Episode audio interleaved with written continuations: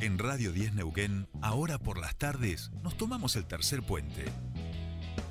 Soledad Brita Paja Sánchez y Jordi Aguiar Burgos. Te acompañan todas las tardes. De 15 a 17.30. Información, análisis, entrevistas, música en vivo y columnistas de todos los colores y sabores. Subite al tercer puente. Con Jordi y Sole.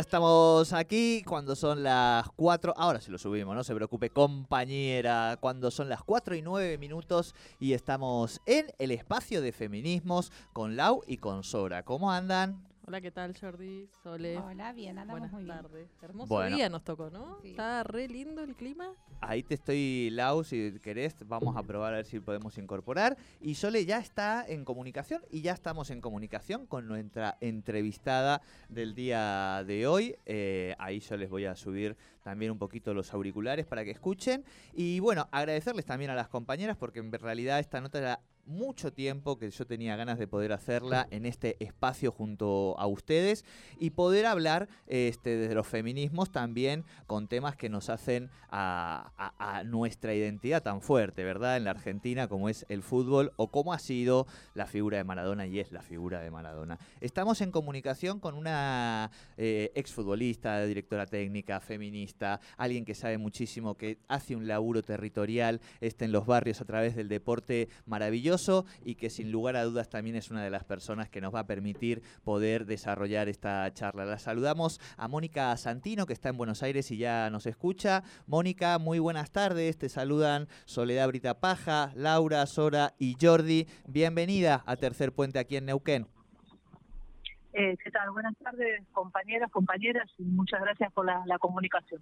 Bueno, agradecerte a vos. Este, hace unos días que, que hablamos y un poco la, la invitación era a este día martes porque tenemos el espacio de, de feminismos con las compañeras del feminismo popular y hacía ya unas semanas que veníamos charlando de poder este, justamente entrevistarte y hablar un poquito con vos en este espacio donde tratamos de, de aprender, de deconstruirnos y también, por supuesto, de dejarle a la ciudadanía algunas reflexiones. Y en ese sentido queríamos charlar con vos justamente de el fútbol, del feminismo y el fútbol, a partir también de una de, nuestras figuras fundamentales, un ícono eh, que sigue siendo inmortal después de este año, que es este Diego Armando Maradona, ¿no?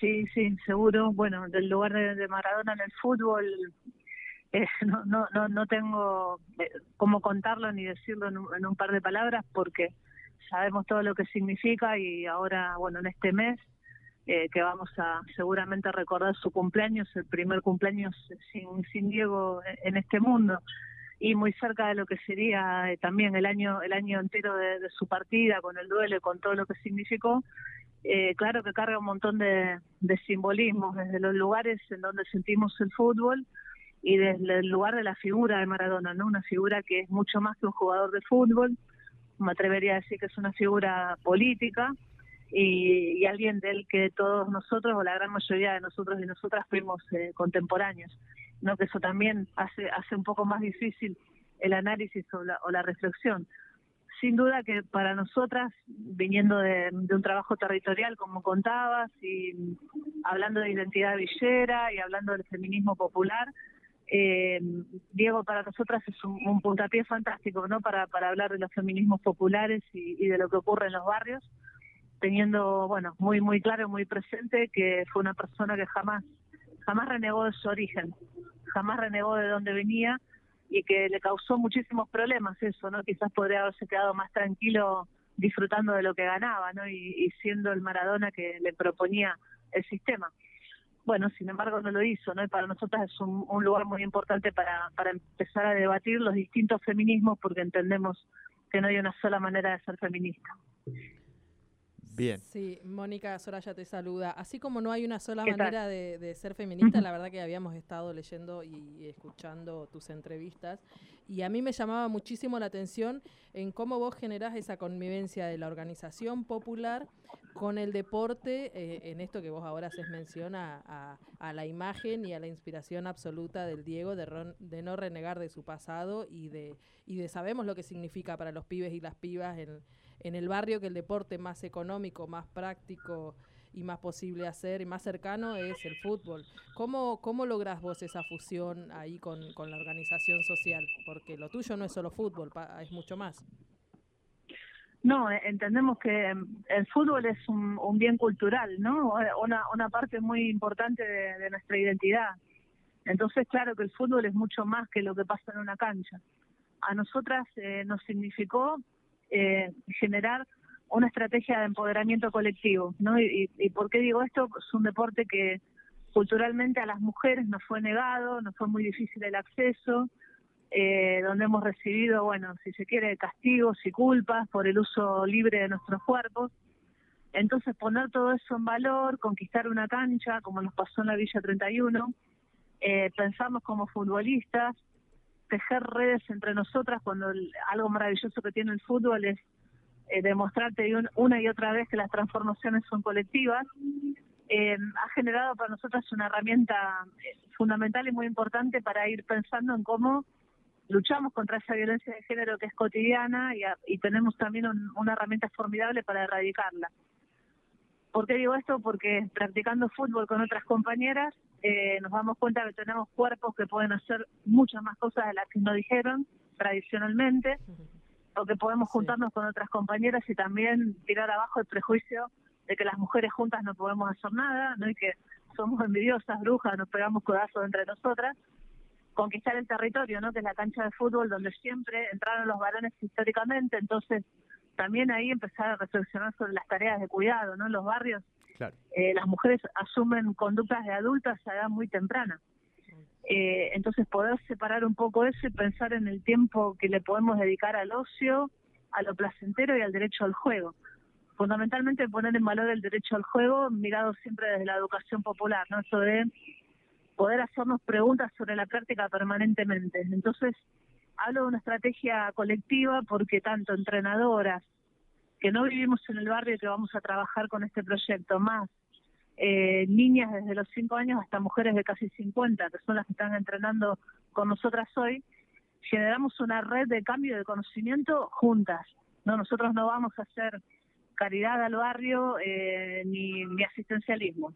Estamos poniendo un derecho en movimiento para apropiarnos de él y desde ahí es que hablo del empoderamiento. ¿no? Entonces, el fútbol para nosotras es un camino de libertad y significa todo esto, practicar fútbol en una cancha y todo lo que generamos a partir de esa práctica de fútbol, ¿no? Así que sí, es mucho más que, que un proyecto deportivo, pero creo que el fútbol culturalmente te ofrece esa, esa posibilidad.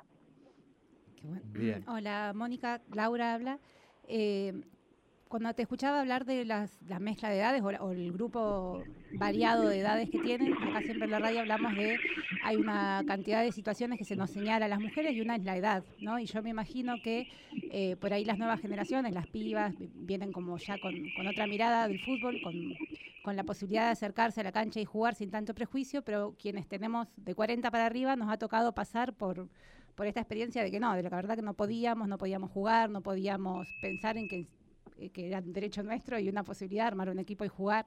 ¿Cómo se conjuga todo eso en, en estos territorios en los que estás interviniendo? Eh, es, muy buena la pregunta porque me, abre la puerta, sí, eh, hablar, hablar del en- entrecruzamiento generacional ¿no? que tuvimos nosotras en la Villa 31, porque arrancamos el proyecto en el año 2007, ¿no? Y ahora, eh, 14 años después, eh, las hijas de las que primero ocuparon la cancha, las que dieron la batalla más dura, eh, cuando nos decían que no podíamos entrar en la cancha, no podíamos estar y que ese era un lugar que le correspondía a varones, las hijas de esas mujeres eh, están ahora integrando lo que serían las categorías más chicas, ¿no? Lo que nosotros llamamos minis, o las niñas que están entre los 6 años y los 10. Y la diferencia es que aquel grupo que conquistó la cancha venía a jugar eh, no con ropa de fútbol, no acompañadas por la familia, digamos, prácticamente en soledad. Y en el tiempo todo eso cambió, ¿no? La, cancha que ocupamos hoy en el barrio se la conoce como la cancha de las mujeres. Y las niñas que vienen a jugar ahora vienen acompañadas por su familia y vestidas eh, íntegramente de fútbol, desde los botines hasta la camiseta hasta el short. Eh, y eso te da la pauta de, de cómo algo puede cambiar cuando se lucha por eso se lo visibiliza, se lo visibiliza, visibiliza, perdón, ahí está, ahí me salió. Ahí va. Porque eh, si no, eh, el argumento que escuchaba permanentemente es, bueno, no, no vale la pena porque total a las mujeres no les interesa. Y la verdad que eso no es cierto, ¿no? Cuando no tenés la posibilidad y culturalmente está permanentemente negado, es muy difícil que puedas adueñarte de un derecho que no conoces. Y, y me parece que el, el gran cambio estuvo ahí. Eh, y que la nuestra, desde su lugar de la Villa 31, aportó mucho a que el movimiento de mujeres tomara en agenda eh, las cuestiones deportivas, las cuestiones que tienen que ver con el, tiempo que le dedicamos al placer y al ocio, como decía antes, eh, y poner el deporte en agenda, algo que quizás en otra época del feminismo no ocurría. También creo que un hecho histórico muy importante es el Ni Una Menos el 2015 y la popularización del feminismo, que de alguna manera también nos permite ¿no? el ingreso a la agenda con, con estas cuestiones también, ¿no? Entonces, eh, tenés hoy, bueno, un fútbol casi profesional, televisación de partidos, una selección argentina que jugó una etapa del Mundial de Francia, eh, niñas más chiquitas que saben los nombres de las jugadoras en los planteles, algo que a las más viejas no nos pasaba, claro, claro. que saben quién juega en la selección, ¿no? Entonces ahí empezás a generar eh, como, como agarre, si querés, a la, a la cultura deportiva, ¿no? A la cultura del fútbol de mujeres periodistas, mujeres que las ves en la televisión escuchas los comentarios. Eh, y me parece que se vienen dando una cantidad de cambios que tiene que ver con este momento del movimiento de mujeres, pero con una cantidad de luchas entrelazadas de muchas, muchas generaciones de futbolistas que lo hicieron casi en silencio eh, e ignoradas, ¿no? Completamente. Entonces, eh, me parece que es muy interesante ver la lucha de género y deporte en Argentina desde estos lugares y también lo, lo que ocurrió en la región, ¿no? Hay una cantidad de directoras técnicas diplomadas que de a poco van consiguiendo trabajo, creo que ese es un rubro que nos cuesta mucho, eh, pero me parece que es muy importante eh, establecer esos puentes que se tendieron entre generaciones desde el rescate histórico del fútbol femenino, de que tengamos un día de la futbolista como ley a nivel nacional, que se sepa lo que pasó en el año 71 en el primer mundial no oficial y a partir de ahí empezar a contar nuestra historia, ¿no? Y, y creo que hay enormes desafíos por delante pero sin duda que, que, se juntaron el fútbol y el feminismo y esperamos que no se separen más, eh, porque es una, un muy buen camino para luchar y para seguir eh, potenciando lo que nos falta.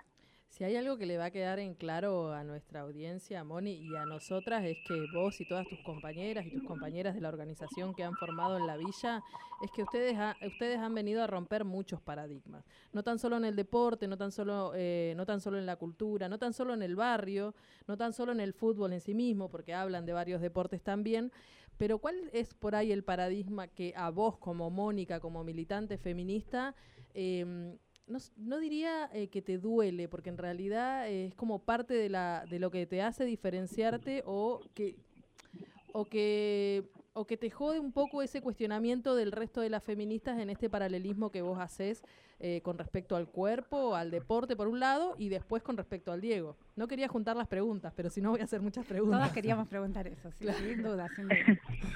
No, a ver, yo, yo creo que que nos han educado de una manera que el patriarcado se ha ocupado de robarnos años de, de cantidad de, de posibilidades de jugar. Y que desde la educación física y desde que en muchísimos lugares eh, se ha impuesto formas de conducta como formas de control social. Claro. Digamos, eh, para sostener la división del trabajo y el mundo como lo conocimos hasta no hace mucho, era necesario que las mujeres ocupáramos los lugares privados, los lugares domésticos, los lugares de la casa, ¿no? Eh, entonces todo lo que tuviera que ver con el juego o con los deportes, eh, si querés, un, un, poco más fuertes, eh, podían estar en peligro de, no sé, de nuestro rol de reproductora. ¿no? Claro. Eh, entonces creo que pensar la emancipación de los cuerpos a través del deporte es clave. Eh, es importantísimo eh, unirlo y linkearlo con la educación sexual integral. Eh, y, y creo en serio que es un camino de liberación muy importante, ¿no? Porque una mujer que se da cuenta que puede correr, saltar, eh, pegar un codazo si hace falta, como pasa en un partido de fútbol, y entender que tiene un cuerpo poderoso, bueno, es un camino de liberación increíble, ¿no? con todas las posibilidades de cuerpo que hay en todas las canchas posibles, ¿no? Que es una, una de las cosas que nosotras sostenemos, lo mismo que cuando decimos pararnos en la cancha como en la vida. Eh, Diego Maradona como futbolista eh, me parece que fue una expresión de libertad en, todos los campos de juego donde le tocó jugar a su manera y como había aprendido a jugar el fútbol en los barrios, ¿no? Y desde ahí nosotras tenemos eh, un vínculo directo con, con esa, esa expresión, esa forma de hablar el, de, de, hablar fútbol, porque era un lenguaje y esa forma de amar el juego. Ese sería el Diego y, esa forma, esa forma de integrar grupos, ¿no? Y planteles. Luego, toda la parte que tiene que ver con el Diego machista, el Diego perteneciente a una, a una generación indudablemente machista de varones que eh, tienen un, todavía un camino muy largo por deconstruirse, lo mismo que mujeres tienen un camino muy largo por deconstruirse, es eh, entender que de alguna manera abrazamos una contradicción porque todo lo que pesa en la figura de Diego nos importa todavía muchísimo más. Y eso no quiere decir que no condenemos el machismo, que no condenemos eh, eh, los vínculos con mujeres violentos eh, y la cantidad de cuestiones que creo que a todas nosotras o a la gran mayoría de la sociedad nos acostumbramos a convivir con varones así durante mucho tiempo y recién ahora todas estas cuestiones pueden empezar a revisarse y, ponerse en el lugar que tienen, ¿no? De, de que no pueden ocurrir más. Ahora, amar a Maradona no, no, te impide ser feminista y amar a Maradona no te impide no ver toda esta parte, ¿no? Eh, yo no, no me gusta la idea de eh, lo admiro como futbolista y no como persona, porque creo que eso es absurdo, me parece que uno es por donde va y cómo es.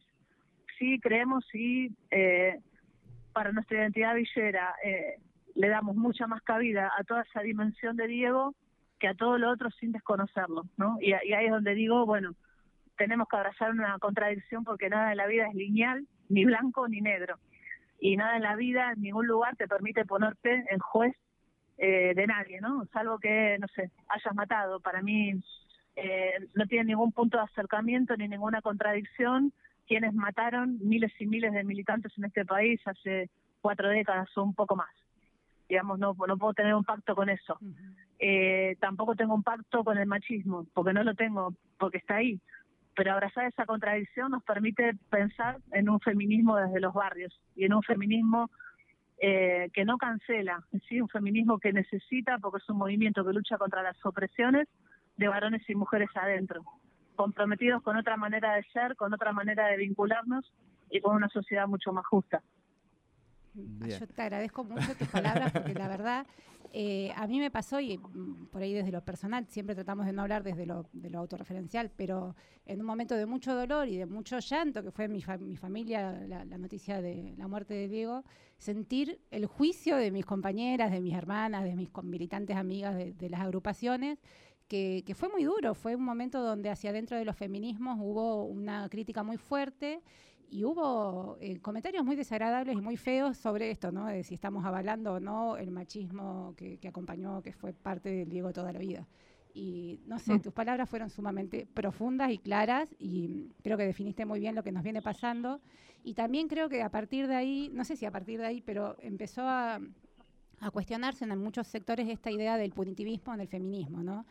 Esto de estar siempre juzgando o cancelando eh, tajantemente y sin darnos la posibilidad de ver cuántas contradicciones tenemos y cuántas podemos construir a, partir de ahí. Sí, porque transformar, transformar es un desafío durísimo, porque también la, propia deconstrucción es muy dolorosa.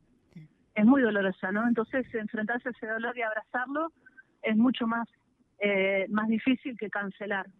Digamos, cancelar y no ver una parte de la vida es mucho más sencillo. Ahora, claro te vas a quedar discutiendo siempre con la gente que piensa como vos. Eh, y nunca nunca vas a avanzar un poco más, ¿no? Yo lo, lo digo también como, como una estrategia y desde qué lugar pensamos el feminismo para transformar. Claro. Eh, estamos hablando con Mónica Santino, están llegando muchos mensajes este, a favor, bueno, de muy, muy enganchada la audiencia y aquí en la mesa también, Mónica, este, todo el equipo estamos muy, muy atentos, pendientes y disfrutando muchísimo esta entrevista. Yo te quería llevar, yo te voy a confesar que he llorado muchísimo eh, con vos, por supuesto, en toda esta etapa desde, desde el pasado 25 de noviembre, con todos los materiales de Deporte TV, bueno, con todas las cosas que hacen que uno todavía hoy se se siga emocionando.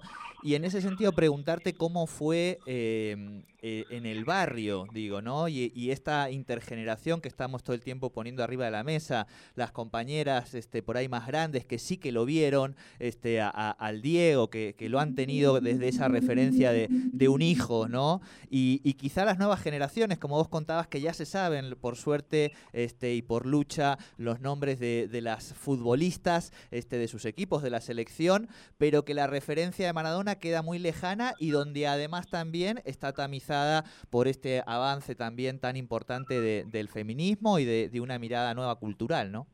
¿Cómo, ¿Cómo fue en el barrio esos primeros días? Sí, sin duda. Creo que el, dolor podías palparlo mucho más en las personas de, entre 35 y 40 años para arriba que en las generaciones jóvenes. Em, digamos, a, las jugadoras más chicas había que mostrarle videos eh, de quién era Diego y quién era lo que había hecho. Em, y, mucho, mucha conciencia y, mucho dolor y mucho, mucho intentar la presencia en lo que fue el, velatorio, eh, a ver, en algún punto fallido en la, Casa Rosada por lo que ocurrió con la, policía y lo poco que duró para tamaña manifestación popular de dolor eh, muchas, muchas fotos de, Maradona en distintos lugares del barrio, eh, fotos y afiches que desplegaron los compañeros de la, de la Garganta Poderosa también. Eh, y nosotras tenemos en, este momento en la cancha un, altar que nos regaló una, una compañera que se llama Verónica Sánchez Diamonte, que es hija de, de un jugador de rugby desaparecido de La Plata y que Maradona construyó como su, su figura paternal y ahora hace altares para regalar en los barrios populares, en los potreros y en los clubes de barrio, ¿no? Y tenemos uno que se llama Patrono de la Magia y está en la, en la entrada, en la, en la puerta de, acceso a nuestra cancha. Eh, y esa, de alguna manera, una muestra del dolor y cómo se reconvierte el dolor en alguien que protege, ¿no? Y esto en los barrios pasa mucho. Y Maradona es alguien que protege. Eh, hoy por hoy, con lo poquito que hace que, que no lo tenemos, es alguien que de alguna manera se lo invoca como, como una protección eh, y de alguna manera santificado, ¿no? Entonces, eh, en la Villa 31, como en tantos otros barrios populares acá en Buenos Aires, y me imagino que en el resto del país, eh, pasó lo mismo. entonces era para las generaciones jóvenes entender quién era y para las más grandes y los más grandes, bueno, llorar un tiempo, ¿no? Eh, también en un tiempo que fue de pérdidas, como, como fue la pandemia y lo fuerte que pegó la pandemia en, las barriadas, ¿no? Eh, un, año muy duro que, que lo terminamos así, el 2020, con la, la ausencia de las ausencias eh, y volver a reivindicar el fútbol, ¿no? El fútbol como eso, un bien cultural y un sentimiento popular gigantesco, ¿no? Creo que todo lo que pasó fue eso y no sé yo, yo creo que vamos a estar mucho tiempo hablando de esto y reflexionando de distintas maneras a medida que el tiempo vaya pasando. Eh, como bueno el, deportista y la persona emblemática ¿no? del siglo XX que, reencarnó tantas cuestiones y el machismo también ¿no? Eh, como como parte de todo lo que lo que tenemos en agenda en los feminismos populares para seguir discutiendo claro Clarísimo. Eh, Mónica, eh, la última de, mi parte en ese sentido, eh, y también ahora interpelando a la dimensión más, más futbolera, vamos a decir, pero que tiene que ver con todo esto, porque vos lo has graficado muy bien, ¿no? venimos de una etapa de pérdidas, digo, y la significación más grande en la Argentina es la muerte del Diego. O sea, creo que esa, esa es la que nos quedó a todos decir, bueno, esto es lo que efectivamente está pasando en la, en la pandemia. Y en ese sentido, eh, creo que hubo algo reparador, eh, en, porque digo, no es casual o sí, pero ganamos la Copa América después de 28 años, ¿no? Y ganamos con, finalmente se dio esa posibilidad de un Messi, el heredero este, histórico de, del Diego en un sentido, de finalmente poder ganar algo con la selección y empezar a, generar ese vínculo afectivo, también ahora con un Maradona que, que como vos decís, eh, acompaña este, desde, desde otro lugar, ¿no? Pero hubo también, y preguntarte en ese sentido, ¿cómo lo viviste vos? ¿Cómo fue ese momento del barrio? Eh, si hubo algo reparador en este duelo por el Diego y también en todos los duelos que nos está tocando transitar en este año, ¿no? Sí, fue, fue una alegría inmensa, eh, porque pasaron 28 años sin ningún título importante para la selección mayor, eh, fue de alguna manera, ¿no? Como, como también, bueno, esto que digo de la protección y, y de invocar a alguien que, que no sabemos dónde está, pero está, ¿no? Que eso, que eso es algo fuertísimo.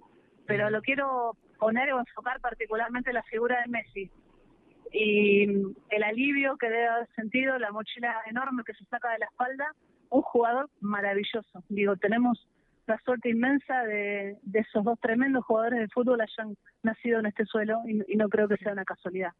Entonces, eh, una alegría, pero intensa, una alegría de esas que necesitábamos. Eh, y lo pongo en la figura de, del capitán, que la verdad peleó todo contra todo, en, en, momentos muy difíciles, donde arreciaban las críticas, donde se lo criticó porque no cantaba el himno. Eh, un, un señor, ¿no? Ya de 34 años, que hace desde los 13 que vive en, en Europa, vive en Barcelona y que no uh -huh. ha pedido, ahora en París, y que no ha perdido el acento rosarino. Digo, si no hay algo Exacto. más argentino que eso. Eh, entonces, una reivindicación de, de esa figura y, y con, con, Diego Diego revoloteando por ahí, ¿no?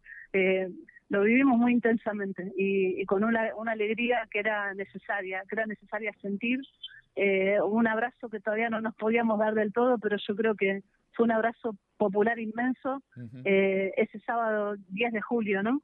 Eh, y nada más ni nada menos que frente a Brasil y nada más ni nada menos que con un gol de alguien también muy criticado, ¿no? Entonces creo que también eh, fue una fiesta de lo que el fútbol significa y una reivindicación para los ídolos más importantes del fútbol argentino en, en los últimos 30 o 40 años. Tal cual, tal cual. Y te le sumo algo eh, que tiene también que ver con todo esto, con la felicidad, y es ese Lionel Messi publicando en redes sociales, una de las publicaciones más vistas en Instagram, eh, de, esa es la dimensión, poniendo después de, de, ganar la Copa, qué orgullos, gracias Dios por hacerme argentino, ¿no?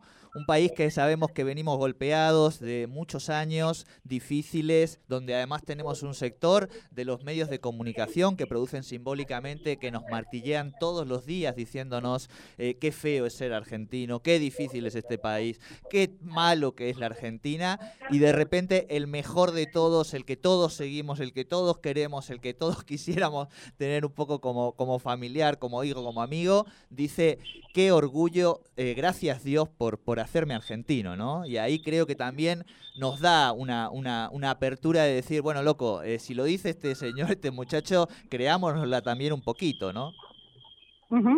Sin duda, sin duda adhiero a cada, cada palabra que dijiste y, bueno, esperar a que la selección argentina le siga yendo de la mejor manera. Eh, pero más allá de los resultados deportivos que pueden ser a, a veces contrarios a, a los deseos, uh -huh. pensar en la, en la conformación de un grupo, ¿no? que es lo uh -huh. más lindo uh -huh. que el deporte tiene y, y en particular el fútbol. Eh, seguir seguir apostando a eso, no por, por una identidad de juego y por la formación de los grupos, que es lo más importante que un deportista se lleva. ¿no? Entonces, ojalá la selección pueda seguir en ese camino a, a, a un ratito nomás de vivir otra fecha de eliminatoria. Tal cual. Sabes que yo iba justo a preguntarte sobre algo en ese sentido, Mónica. ¿Qué, qué, qué le falta a las, a las a las militantes feministas como vos, a, a, la nuestra como espacio orga en la que vos participás, en la que ustedes intervienen? ¿Qué, qué le falta para, que, para seguir? ¿Cuál es la batalla de ustedes hoy en día? Eh, necesitamos un ser, eh, ya, ya somos un club, pero necesitamos un espacio físico para funcionar como un club. Nosotras soñamos con un club con conducción feminista para hacer las cosas y tomar las decisiones a nuestra manera, para tener divisiones inferiores con nuestra identidad y para formar un club con identidad feminista. Eh, queremos eso, eh, no estamos muy lejos de que eso ocurra y por ese camino vamos, ¿no? De, a, a, de alguna manera parafraseando a Virginia Woolf cuando hablaba del cuarto propio para pensar y para escribir, bueno, el club propio para pensar el deporte desde nuestros lugares. Eso, eso es lo que necesitamos. Eh, y, y, y, por ese camino vamos. Bueno. Bueno, Mónica, te agradecemos muchísimo realmente esta charla en nuestro espacio de, de feminismos. Estamos todos muy, muy felices. Eh, nos quedaríamos eh, muchas horas preguntándote, pero la verdad que ya te hemos preguntado un montón de cosas. Agradecerte y también decirte que estamos sumando esta entrevista a una serie de entrevistas que estamos haciendo sobre la figura del Diego, los murales, los tatuajes, el barrio, distintas perspectivas que quien nos dice que con ellas no terminemos armando también algún material para sumarle en este aniversario y en este tiempo eh, de recordatorio, porque en definitiva todos los días nos seguimos acordando un ratito de su figura. Así que muchísimas gracias por esta comunicación con Tercer Puente. Muchísimas gracias a ustedes. Un, un abrazo grande. Gracias. Gracias, Mónica. Bueno, hablamos entonces con Mónica Santino, ¿eh? referente este del feminismo popular. ¿Qué les voy a decir yo? Eh, No, cuadrazo, cuadrazo. Todo lo que ha dicho, creo que después de, de escucharla a ella te dan muchas ganas de seguir Yo organizando. la quiero invitar a mi casa y que tomemos algo y compartamos y sigamos charlando. No, me, me mató. me- me- Te- más allá eh, de que habíamos ha leído. ido, me da la sensación, digo, desde la perspectiva no más de análisis, como que ha ido eh, pudiendo llenar vacíos discursivos en relación al feminismo popular y demás, ¿no? Es como que tú, tú, tú, tú, tú. Ordenó, a mí me ordenó un par de estantes que me habían quedado ahí medios rengos. Y que está Y bien que sí. queden rengos, Sí, porque, porque digo, si yo lo pienso, si me pasa a mí, digo, ¿no? De- venimos de una semana donde de vuelta el perfil, este, la dimensión machista de Maradona está muy arriba de la mesa y a uno le entra, imagina, yo pienso, imagínense a las compañeras, También digamos. es la batalla que digo que algunas decidimos no dar sobre deporte, sobre o sobre fútbol o sobre la pasión por ahí en ese sentido. Quizás eh, de, de mi parte digo es una batalla que yo no decido dar y no voy a discutir en ese aspecto. O sea, si vamos a tener una discusión que sea sincera y eso sí, pero si no, Claro. como digo, ir contestando por las redes o ir cuestionando de quién es quién cuando, o sea, todos los hombres son violentos. Aquel que tenga más de 20 años es un machirulo, o sea, eso es indiscutible. Después el resto de las cosas, como lo podemos ir viendo, podemos ir viendo tus comportamientos, tus actitudes, qué tan buena persona sos, qué tan buen ser humano sos. Eso pasa por otro lado, pero bueno, lo que viene ella es a blanquear ese manto Sí. de una militante eh, feminista y de una militante del deporte, o sea, porque ella se ha dedicado toda su vida a romper con muchísimos paradigmas y todos a la vez. Entonces creo que eso inspira para, para las jóvenes, inspira hoy para las pibas que están dando la batalla en los clubes, eh, acá, sin ir más lejos, en Neuquén, en las ligas que hay de, de- de mujeres. em, en las ligas que son los clubes donde los pibes sí cobran o si no cobran les compran la ropa, les, el transporte, no sé qué, a las pibas eso no le pasa, o sea, sigue pasa. habiendo una desigualdad y lo vemos en estos pequeños, digo, bueno, quizás en el oeste las ligas que se hacían de deporte femeninos eran como autogestionadas de manera absoluta, hoy quizás tienen un poco más de, de intervención de, de algún estado o de alguna subsecretaría, pero las pibas que ya están eh, de manera profesional entre comillas, lo digo porque la verdad que no es lo mismo un profesional hombre en el fútbol que una mujer por estas pequeñas cosas. O sea, tienen que juntar plata para comprarse la camiseta. Hay una diferencia ahí. Esos son, y creo que Mónica y todo el grupo de compañeras con el que ella participa y milita, viene a, a sembrar esa semillita de esperanza y de luz en, en esa batalla que ellas deciden dar.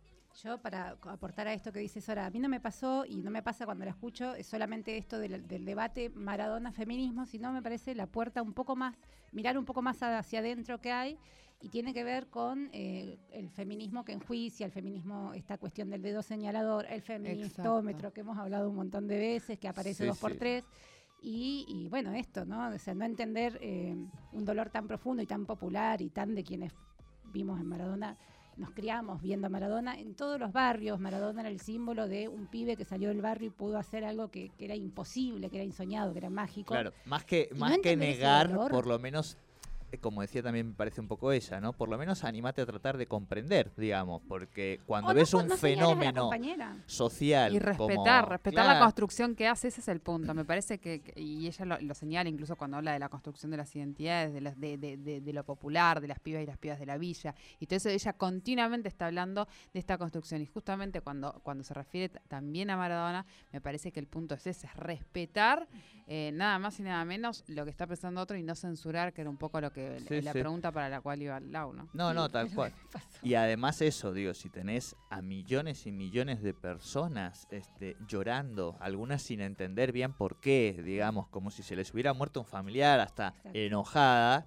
Bueno, animate aunque sea a tratar de entender algo del fenómeno, aunque no lo compartas, además de respetarlo también, ¿no? Pero digo, es un fenómeno que no que si nos interesa un poquito, digamos, en nuestro país, tenemos que poder poner arriba de la mesa, ¿no? Y creo que, bueno, que con esta entrevista, yo no sé ustedes, pero a mí me ha dejado también, para lo que uno también está eh, tratando de armar, creo que, que completa muchísimo y que casualmente, como decía, se ha dado también en una semana que de vuelta la dimensión machista del Diego estaba sobre la mesa y que está bueno eh, en ese sentido también poder haber charlado con, con Mónica por estas casualidades este, en este día, ¿no? Maravilloso. Bueno, ¿tiene música? Eh, no, no, No. le- no le- No, no le hemos dado, no, porque No, hoy puesta la... No, no, yo, yo de verdad dije que me ocupaba de producción, pero Ah, no pensé en la música, es cierto, es cierto, perdón, mala mía. hay para hacer Sí, dulce de este no, tema. pero aparte es como que te sos hombre, te entendemos. o sea, Claro. Si ya nos hubiésemos ocupado del tema. Ay, ocupado Siempre hay algún margen que uno deja, viste, de Y- todavía. y Está bien, pasa- está bien, está bien. Lo que está- está pasa es que ya que tenemos un minuto, yo estuve escuchando la semana Ahí está. pasada. Oh, pará, pará, tenés una música. Acá hay que cambiar la música. Música censuradora. Pero yo no sé si vos escuchaste eh, la semana Eh, pasada. Pero escuchaste todo, ¿no? Cuando pedí disculpas en el final y todo. Sí, Ay.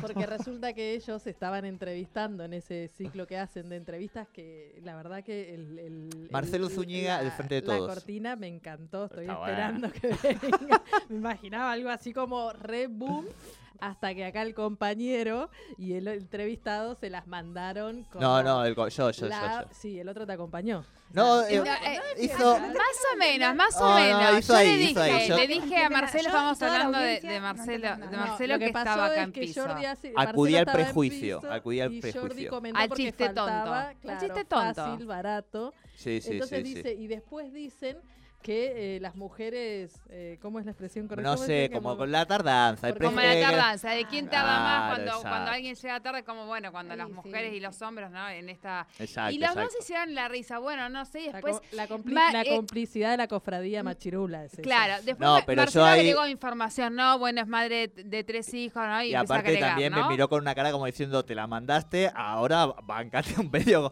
como yo te acompaño hasta la puerta de digo. Pero, pero, oye, cuando uno se la manda, se la manda y lo tiene que de reconocer. no cancelar y de no Exacto, no, no, yo, pero por supuesto. La Yo No, no, pero la defensa también. Pero la aparte, digo, yo soy el Jordi. primero que, que pedí disculpas. Uno sabe, digamos, cuando se las manda. Eh, ¿Alguna cosa más? ¿Viste cómo es esto, No, compañero? Después hablamos, en el corte hablamos. También, también. No, no, acá, ahora larga. Ah, viste, se ponía No, en ese sentido. no, Bueno, no, no. eh, esto voy a. Mira, vamos a, vamos a, a blanquear todo.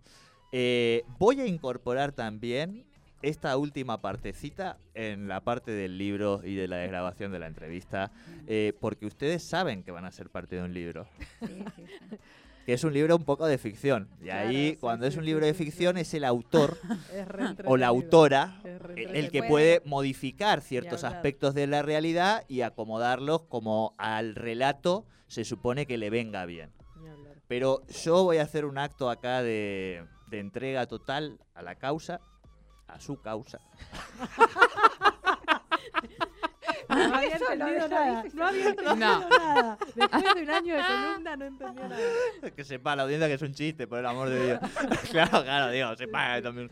Eh, y lo vamos a incorporar también. Esta es parte del debate, parte de la vida y parte de lo que efectivamente queríamos poner arriba de la mesa, así que bienvenido sea. Bueno, hacemos una tanda mínima y hasta la semana que viene, compañeros. Gracias por Magna Entrevista, igual. Ay, por sí, Magna Gestión muchas, para la muchas entrevista. Muchas gracias a ambos. Bueno, gracias. Nos hasta vemos la aquí, semana eh. que viene.